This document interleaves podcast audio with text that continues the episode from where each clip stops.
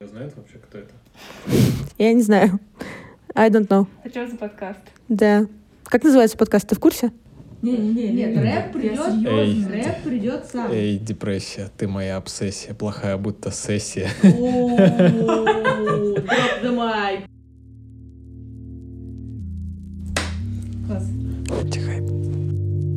Привет, меня зовут Настя, и вы слушаете подкаст «Это нормально». В подкасте я говорю с людьми или сама с собой, но чаще с людьми, о том, как мы относимся к себе, как наше отношение к себе меняет мир и людей вокруг. Это вторая часть выпуска про депрессию «Ты и депрессия». В нем я поговорила со своими близкими друзьяшками Леной и Артемом. Если вам нравится подкаст Пожалуйста, поддерживайте его всеми доступными способами. Подписывайтесь на телеграм-канал, в котором очень много я пишу и выкладываю всего кружочков, войсов и т.д. и т.п. А Оставляйте отзывы в подкаст-приложениях, ставьте оценки и поддерживайте подкаст на Boosty. Это сервис, где можно задонатить что-то разово или оформить подписку и получать э, приколюхи в виде бонусов, э, выпусков, которые выходят раньше, чем на платформах. Ссылочки тоже будут в описании. Сейчас вы услышите моих друзей. Это Лена и Артем. У Лены ремиссия. Несколько лет до этого была депрессия с лечениями разными таблетосами. И не только. Лена знает китайский, жила в Китае, работает в проектном маркетинге, учится на тестировщика. Лена, все как ты сказала. Да ты говори сейчас, нормально, можно говорить. Да, Лен, вперед. Да, хорошо, давайте я, давайте. На самом деле, я бы не поняла, что я в депрессии, если бы у меня не начались панические атаки, потому что до этого я была человеком, который достаточно скажем так, э, радикально относился к тому, что психология это скорее лженаука. Э, Вполне возможно, э, это зависело от того, что моя бабушка была психологом, преподавателем, но сама не верила в то, что преподает, и как-то у меня сложилось впечатление, что это не рабочая схема. Вот. А потом у меня начались панические атаки в 2016 году после того, как я выпустилась из университета. У всех панические атаки проходят по-разному. Чаще всего это сердцебиение, тремор, головокружение, страх смерти. У меня к этому добавлялось то, что у меня очень сильно болел живот. И я в какой-то момент э, прошла нескольких гастроэнтерологов, сдала миллион анализов, там всякие УЗИ, э, вот эти гастроскопии. Вот. И третий гастроэнтеролог, посмотрев на пачку огромную моих анализов, э, по- посидел, повертел их и сказал, что, кажется, дело у тебя в голове, девочка. Вот. И я начала свой путь в психотерапию. Именно с этого. И там уже дальше психолог довольно быстро понял, в чем, э, где собака зарыта, и отправил меня к психиатру. Артем, HR в университете ИТМО, занимается документами. Я специально спросила, что делает HR. Рассказывает друзьям про всякие штуки вроде истории социологии, лингвистики, интересуется этим всем. Э, Играми увлекается. Я видела, как он играл в GTA. Я тоже играл когда-то. Внезапные штуки. Работал в церкви алтарником, по образованию юрист. И знает символ веры на латыни. Артем, все как ты просил. На самом деле, когда я понял, что у меня депрессия, я, во-первых, уже имел опыт психотерапии. Я за два года до этого обращался в связи с тревожной симптоматикой и уже примерно был знаком с матчастью и понимал, какие симптомы что означают. Вот, но, разумеется, как это часто бывает, депрессия развивалась посте- постепенно, не сразу было понятно, что это она. Просто в какой-то момент произошло знаковое событие. Дело в том, что я э, исправно э, соблюдал различные социальные обязательства, несмотря на пониженное настроение, на чувство некой апатии, там, упадок сил, я ходил на встречи с друзьями, ходил на учебу, на работу, все было нормально, но наступил момент, когда у моего лучшего друга был день рождения, мы как-то начали отмечать у меня дома, и был момент, э, во время которого ребята решили поехать в клуб.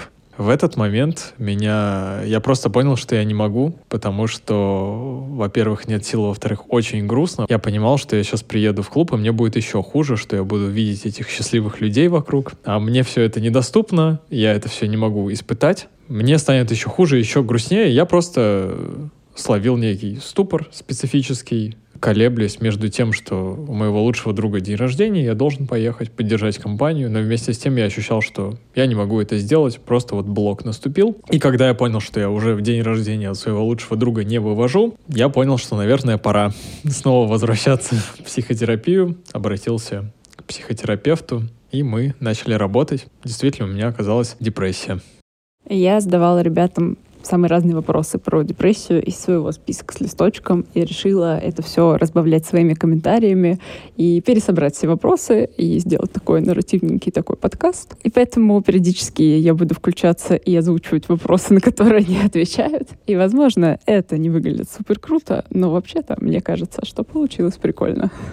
Дальше я спросила, как ребята думают, почему вообще случается депрессия, как было у них. Попросила рассказать подробнее. На самом деле у меня э, есть подозрение, что началась она примерно в подростковом возрасте, потому что в подростковом возрасте, в конкретно в классе в 10 ну, прям, прям в десятом точно, у меня была попытка суицида.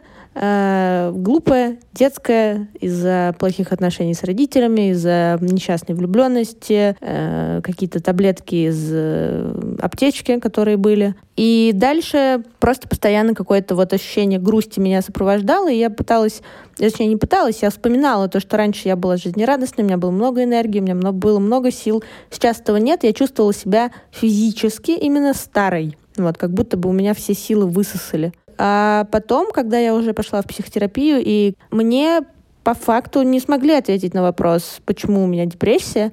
То есть не было какого-то события, которое произошло и вызвало у меня депрессию. Мне дали три варианта развития событий. Это генетика, это изменение химии мозга и это э, просто количество стрессов на квадратный метр моей психики, который не выдержал просто этого объема. Скорее всего, это несколько факторов одновременно. Каких конкретно, в, какой, в каком соотношении непонятно. Но вот с этим приходится просто смириться с тем, что она есть у тебя, и все. Ну, нужно начать с того, что депрессия у меня была несколько раз в жизни. Эти триггеры, которые вызывали это состояние, они всегда ложились на очень благодатную почву. Дело в том, что с детства я был довольно тревожным ребенком. Ну, то есть э, буквально недавно я перечитывал свои стихи, которые я писал в школе. Ну и по атмосфере это абсолютнейшая чернуха, безысходность, грусть и так далее. То есть э, в, во время учебы в школе депрессии у меня не было, но уже была, прослеживалась тенденция, определенное мировосприятие, определенные эмоции. Вот, то есть э, в этих моих произведениях доминировала грусть вот, и ощущение некой вот безысходности.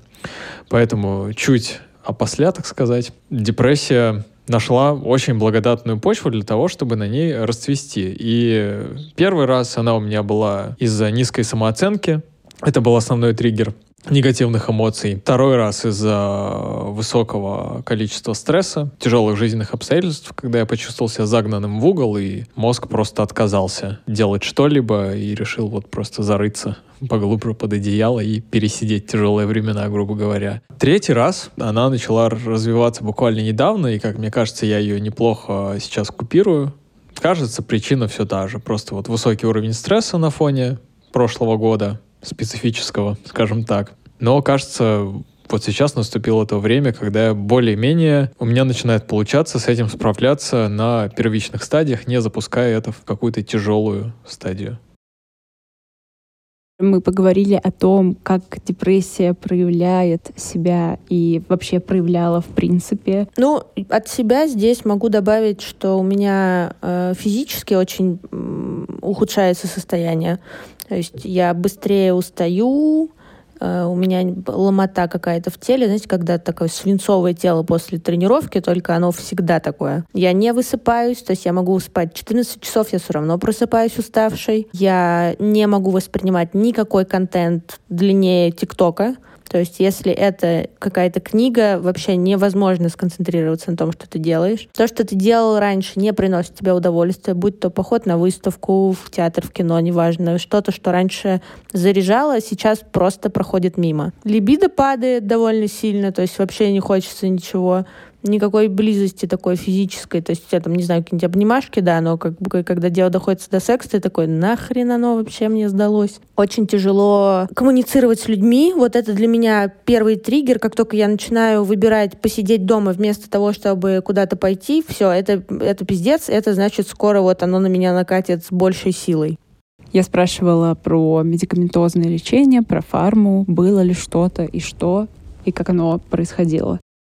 Раз совет будет, что нельзя самостоятельно ничего покупать, как я делал. Да я сейчас расскажу, я сейчас расскажу. Началось все вообще за здравие, потому что вот первый мой опыт э, в 2019 году, когда я обратился с депрессией, прошел очень быстро, очень успешно. Как я уже упоминал, причина депрессии была в низкой самооценке. Достаточно быстро вот путем э, разговорной терапии мне объяснили, что на самом деле не такой уж я плохой по сравнению со средним, со, со средним человеком. Достаточно быстро у меня эта самооценка выровнялась в какие-то нормальные пределы. То есть прямо без формы, просто вот сравнительно небольшая по продолжительности разговорная терапия когнитивно-поведенческая и все. Но, как это часто бывает, и с тревогой, и с депрессией, когда ты закрываешь одну дырку, патология находит другой выход. И буквально в следующем году, вот примерно ровно через год, у меня снова появились депрессивные симптомы. По другой причине, в других обстоятельствах, но снова они появились. И э, в этих обстоятельствах я сделал вещь, которая по совпадению мне помогла, но не рекомендую никому так делать, это было неправильно. В рамках моей вот той самой первой психотерапии мне такие прописали антидепрессанты, мне прописали препарат под названием долоксетин. Он мне не пригодился, то есть я вылечился достаточно быстро и все. А что я сделал? Я взял у друга его рецепт, который еще не, не закончился, и просто покупал по нему э, тот же самый Делоксетин, который ему также прописали, как и мне. Вот и рассуждал по той логике, что, ну, вот у меня же была депрессия, была, прописали дулоксин, дулоксин, ну вот год прошел, у меня то же самое, значит, должно помочь. Вот, и просто сам начал принимать в той самой дозировке, как мне э, прописали. Мне повезло, что все прошло благополучно, и препарат действительно мне помогал действовал как должен действовать, то есть дулоксетин — это ингибитор обратного захвата и серотонина, и норадреналина, то есть в целом и улучшал настроение, и поднимал активность. То есть я буквально вот вышел из депрессивного эпизода просто благодаря форме. Но, как это бывает очень часто, э, в отсутствие когнитивно-поведенческой терапии или какой-нибудь другой разговорной терапии, после того, как я перестал э, курсить этот препарат, симптомы потихоньку, полегоньку вернулись. Где-то через полгода после того, как я, я его пил примерно полгода, где-то через полгода симптомы вернулись на свое место. Вот. И в этот раз я уже пошел к психиатру. Также, имея проблемы с деньгами, я не шел в когнитивно-поведенческую терапию, не имел возможности, просто пошел к обычному психиатру для того, чтобы уже легально получить рецепт. На этот раз мне выписали ципролекс, ну и, в принципе, действовал, как он должен действовать, то есть выровнял настроение, позволил мне работать, самое главное, зарабатывать на эти таблетки. Но абсолютно вот по классике, и, видимо, так будет и дальше в моей жизни, я уже понял. Где-то примерно вот спустя полгода после того, как я перестал его принимать, принимал я его год примерно, симптомы начали возвращаться. В этот раз я уже поступил по-другому, начал это прорабатывать сугубо методами когнитивно-поведенческой терапии, вот, потому что ранее уже обратился к психотерапевту из-за проблем с тревожностью, и просто вот в какой-то момент перешел на депрессивное состояние, начал их прорабатывать, вот, и более-менее пока держусь. К форме для наших дорогих слушателей скажу, что отношусь крайне позитивно, никогда не был э, фармофобом, как говорит статистика, в 60% случаев после, в случае просто медикаментозной терапии симптомы возвращаются в течение года. То есть важно что-то менять в мышлении, важно э, учиться жить с депрессией, учиться обходить, сосуществовать с негативными эмоциями, с определенными когнитивными искажениями, которые сопровождают депрессию. То есть э, терапия разговорная очень полезна в качестве дополнения к медикаментозной терапии.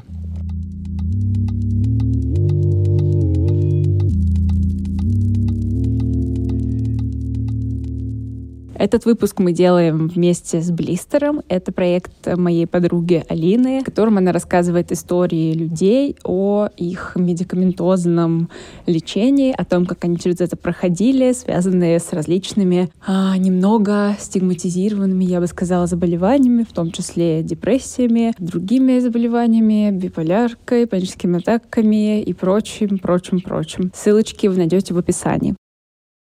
Я, на самом деле, вот с 2016 года пропила где-то 4 антидепрессанта разных. Среди них был Ципролекс, среди них был Фиварин, среди них было еще что-то, что я уже не помню. Я пила Таракс довольно, там, две недели это было в состоянии, мне типа сказали, что э, хотят перезапустить мою нервную систему. Не знаю, насколько это научно обосновано, но сейчас расскажу.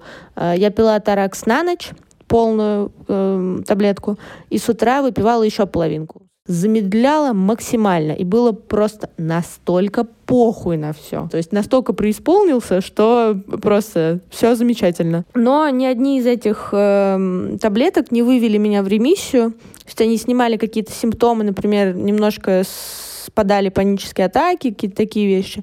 Но в ремиссию меня вывел э, полтора уже, можно сказать, года назад. Это был фиварин и зилоксера в э, тандеме. Это антидепрессант и нейролептик. Вот. вот эти два лекарства я принимаю до сих пор.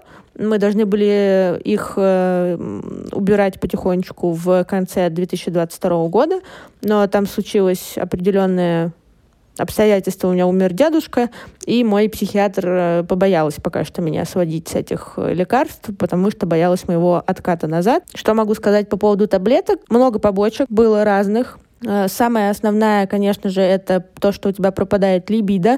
У тебя его и так нет, потому что ты в депрессии, а тут еще совсем его отключают, потому что ну, таблетки просто блокируют что-либо. Что из побочек сейчас у меня? У меня сейчас из побочек, значит, нарушенный немножко сон. Я просыпаюсь несколько раз за ночь. Но как бы если сравнивать э, это и депрессию, come on, я просыпаюсь несколько раз за ночь без проблем. Я проводила аудит, скажем так, 22 года и поняла, что я за 22 год плакала три раза. С учетом того, что до этого я плакала постоянно, и было нормально для меня прослезиться на фильме или там просто погрустить, посидеть. Если кто-то боится принимать таблетки, могу сказать, не бойтесь. После них жизнь тоже есть. Я слезала с таблеток четыре раза. Это возможно, это несложно. Лучше они, чем то состояние, в котором ты будешь находиться. Мой любимый экзистенциальный вопрос. Как э, человек в депрессии себя определяет и определяет ли себя как-то, задумывается ли о таких вещах? Было ли ощущение, что ты себе нравишься или нет? И почему?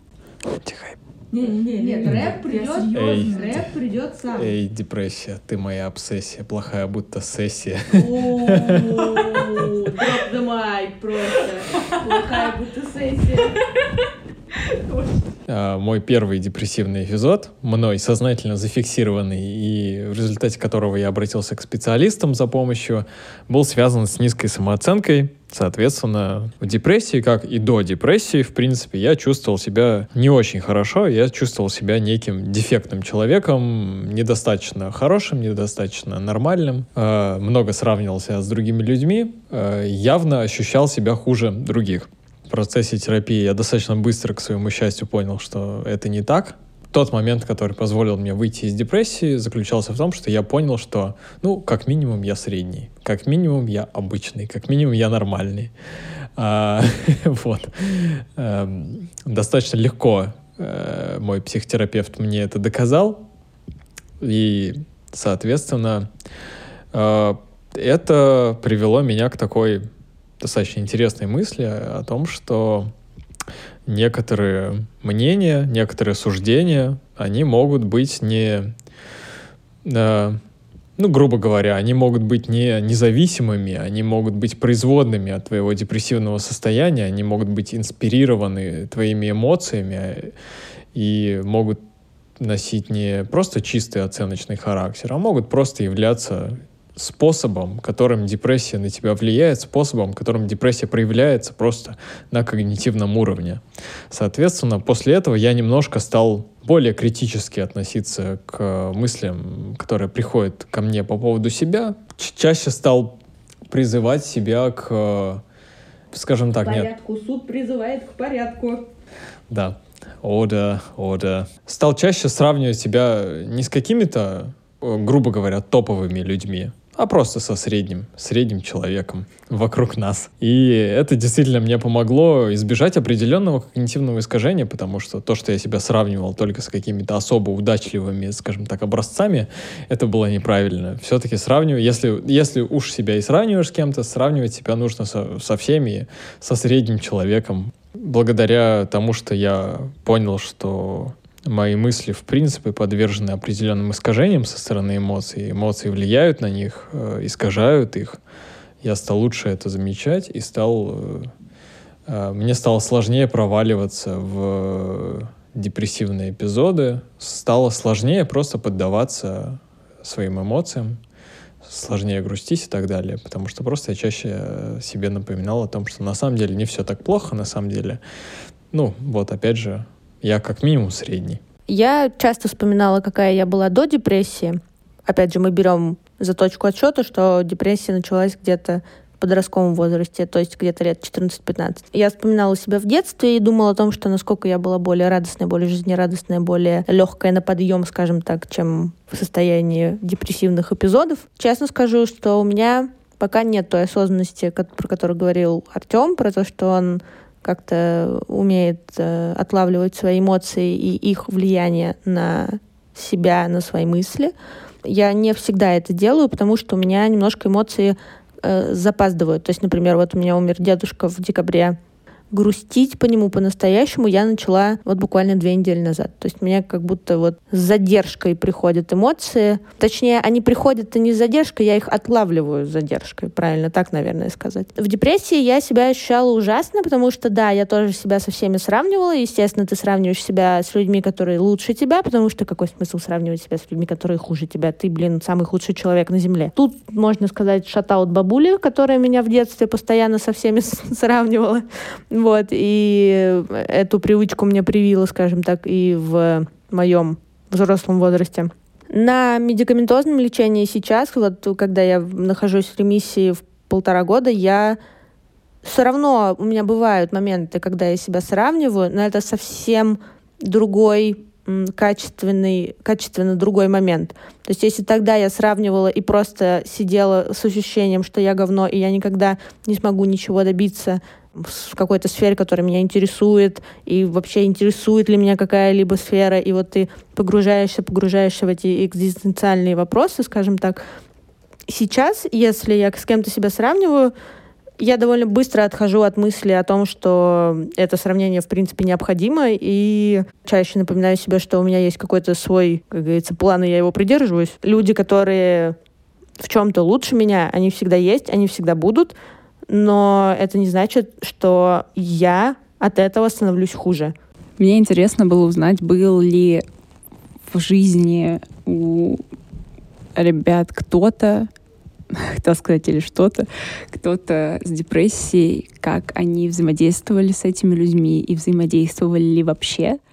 Не знаю, связано ли это как-то э, с особенностями моей личности или просто случайно так сложилось, но э, все люди в, моей, в моем близком окружении, они депрессарики. То есть люди, ну, которым как минимум раз была диагностирована депрессия психиатром или психотерапевтом, которые в той или иной форме, ну, по-моему, все проходили медикаментозную терапию. Поэтому, в принципе, да, я окружен такими людьми, и могу сказать, что самое основная особенность взаимодействия с этими людьми заключается в том, что ну, депрессия вообще это коварная штука, потому что она сковывает любую активность, в том числе активность по спасению самого себя. То есть, когда ты уходишь в депрессию, по идее, тебе нужно бежать к психотерапевту, начинать лечиться, что-то делать, чтобы выйти из этого состояния, но отсутствие сил, мотивации распространяется в том числе и на вот эти прекрасные идеи, и в итоге ты с этим делом прокрастинируешь, запускаешь, и чем дольше ты это дело запускаешь, тем хуже становится твое э, состояние, и ты сталкиваешься вот с этим пресловутым замкнутым кругом. Все то же самое я э, наблюдал у своих ближайших друзей. Тут, наверное, самое главное найти какой-то тонкий баланс между тем, чтобы каким-то образом навести их на мысль о том, что ну, пора, пора уже пойти получить какую-то помощь, как говорил известный персонаж в знаменитом видео «Stop it, get some help». Важно не пережать, потому что состояние депрессии, оно, как правило, сопровождается повышенной чувствительностью, повышенной эмоциональностью, и э, излишний прессинг, он может приводить к не очень хорошим последствиям и, наоборот, отдалить человека от решения проблемы, вместо того, чтобы его к ней приблизить. У меня есть сейчас, наверное, в близком круге общения два человека, с которых, у которых депрессия. А, один из них — это моя мама, и опять же, диагноз ставила я, поэтому это мое субъективное ощущение.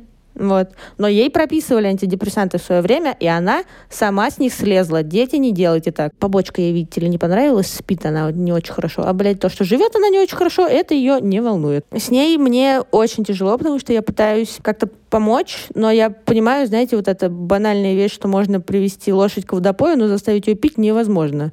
То есть я там, давай я оплачу тебе психиатра, давай я оплачу себе поход к психологу, давай как-то у меня есть, типа, хорошие контакты проверенных врачей, они что-то пропишут, не понравится или будут какие-то совсем плохие побочки, поменяют, это не проблема. Нет, и все, вот это не мое, мне не подходит. Второй человек в последние там, полгода, год, скажем так, э, в моем окружении, это моя подруга, да, не знаю, называть тебя по имени или... Нет, можешь. Да, Настя, Настя Сафонова. Вениами... Вениаминовна, Анастасия Вениаминовна, пожалуйста. У нее, как я понимаю, э, как я помню, скажем так, депрессивные настроения, скажем так, начались где-то в районе лета 2022 года. Она проходит тоже терапию, она проходит и фармакологическую терапию, в том числе э, поменяла несколько препаратов э, Некоторые из них, э, те, которые пила и я, это фиварин и ципролекс, например. Я очень старалась и стараюсь поддерживать человека на пути вот этого излечения, потому что мне этого не хватало в свое время. И сейчас я, а, оказавшись в такой ситуации, стараюсь воспользоваться тем, что я рядом. На самом деле это бывает тяжело, э, то есть ты понимаешь, что это болезнь, ты понимаешь, что как будто это другая личность в человеке периодически говорит, но иногда из-за того, что я уже в ремиссии, и я немножко начинаю забывать, грубо говоря, что это такое, иногда хочется просто сказать вот эту дурацкую фразу, типа, грустишь, не грусти, иди погуляй, иди, блядь, на концерт сходи, я не знаю, просто получи дополнительно позитивных эмоций. Но ты себя одергиваешь и такой, так, блядь, ты был в этой ситуации, тебе говорили это говно, оно не работает. Все, что ты можешь сделать, это поддержать, сказать, да, я рядом, все будет нормально, ты молодец, что ты двигаешься, потому что большая часть людей, например, моя мама, в тот, тот же пример, не двигается по пути к излечению. И самое страшное, что меня пугает, у меня такое ощущение, что ей в этом комфортно. И вот это меня пугает просто отвратительным образом, что она в этом зависла, и вот в этом страдании и эм, жалости к себе ей классно на самом деле. Я долгое время же не приходила в терапию, да, думая, что это какая-то нерабочая система. И я вот в этой жалости в себе варилась. И мне было как будто вот я была такая такая девушка, тургеневская девушка на взрыт, такая вся, господи, как все плохо, душу рвет. Пришла я только из-за того, что просто как бы из дома выходить стало небезопасно, грубо говоря у меня есть ощущение, что просто это вот я заимствовала паттерн от мамы. И вот если я со своим разобралась просто потому, что ко мне пришли атаки и сказали, типа, блядь, ну мы с тобой тогда теперь расстаемся, живем-живем, то у нее этого нет, и я не понимаю, как можно помочь человеку. То есть я готова сделать все, а одновременно с этим понимаю, что я не могу сделать ничего.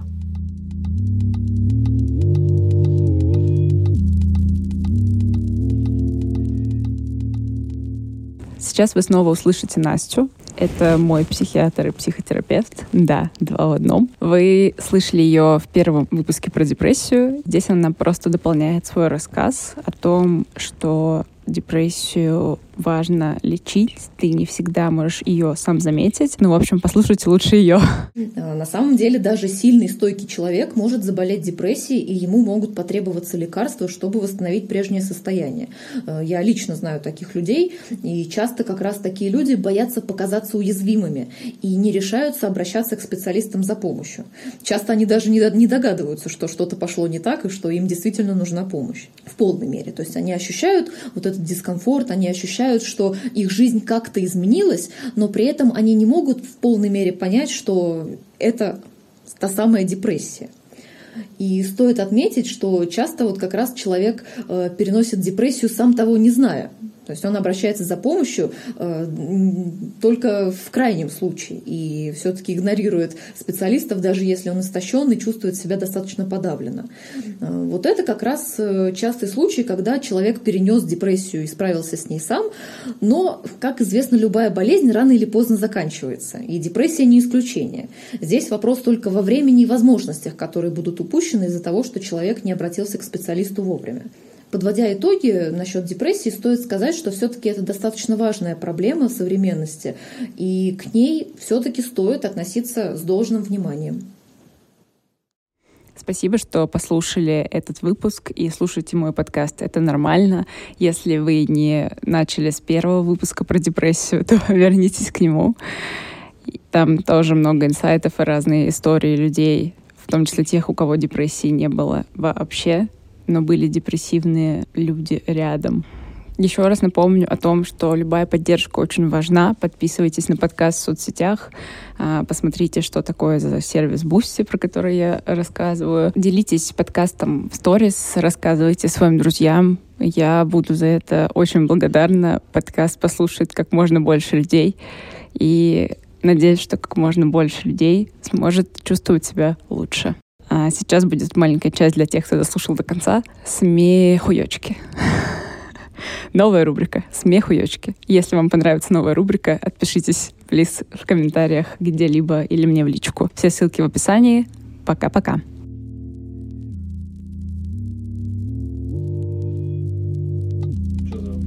Да, мы не в курсе. Срочно я пыталась сказать, но вы сейчас начали говорить. А, все, мы молчим. Да. У нас поведенческая активация, мы боремся с депрессией. Настя, они врут. Да. Они врут, у них нет Это депрессии. неуважение к нашей депрессии. Они примазываются к модной болезни, они романтизируют только у нас, только мы тру, только мы на таблах, только мы на мощной поведенческой и когнитивной терапии. Только мы антихайп. Только мы на антихайпе. Я не могу. Кто не лежал в сумасшедшем, в доме для сумасшедших, тот не, не тру. Согласна. Давайте хлопнем, чтобы я знала, где там конец. Хлопнем? Да. У меня уже кончилось Хлопай все. Хлопай ресницами и взлетай. Синицы добывай, туру-ду-тутай. Ту-ту-туру-ту-тутай. Я собираюсь накидывать всякую хуйню, чтобы у тебя были блуперсы. У меня уже есть. Да это, это не фристайл, к сожалению, это ну, просто да, цитаты классика. Цитаты классика, это прекрасно. Как только вышел за порог, упал в котлован. Как, то, как больно б ни было пластырь для ран, котлован. Все, забыл. Антихайп.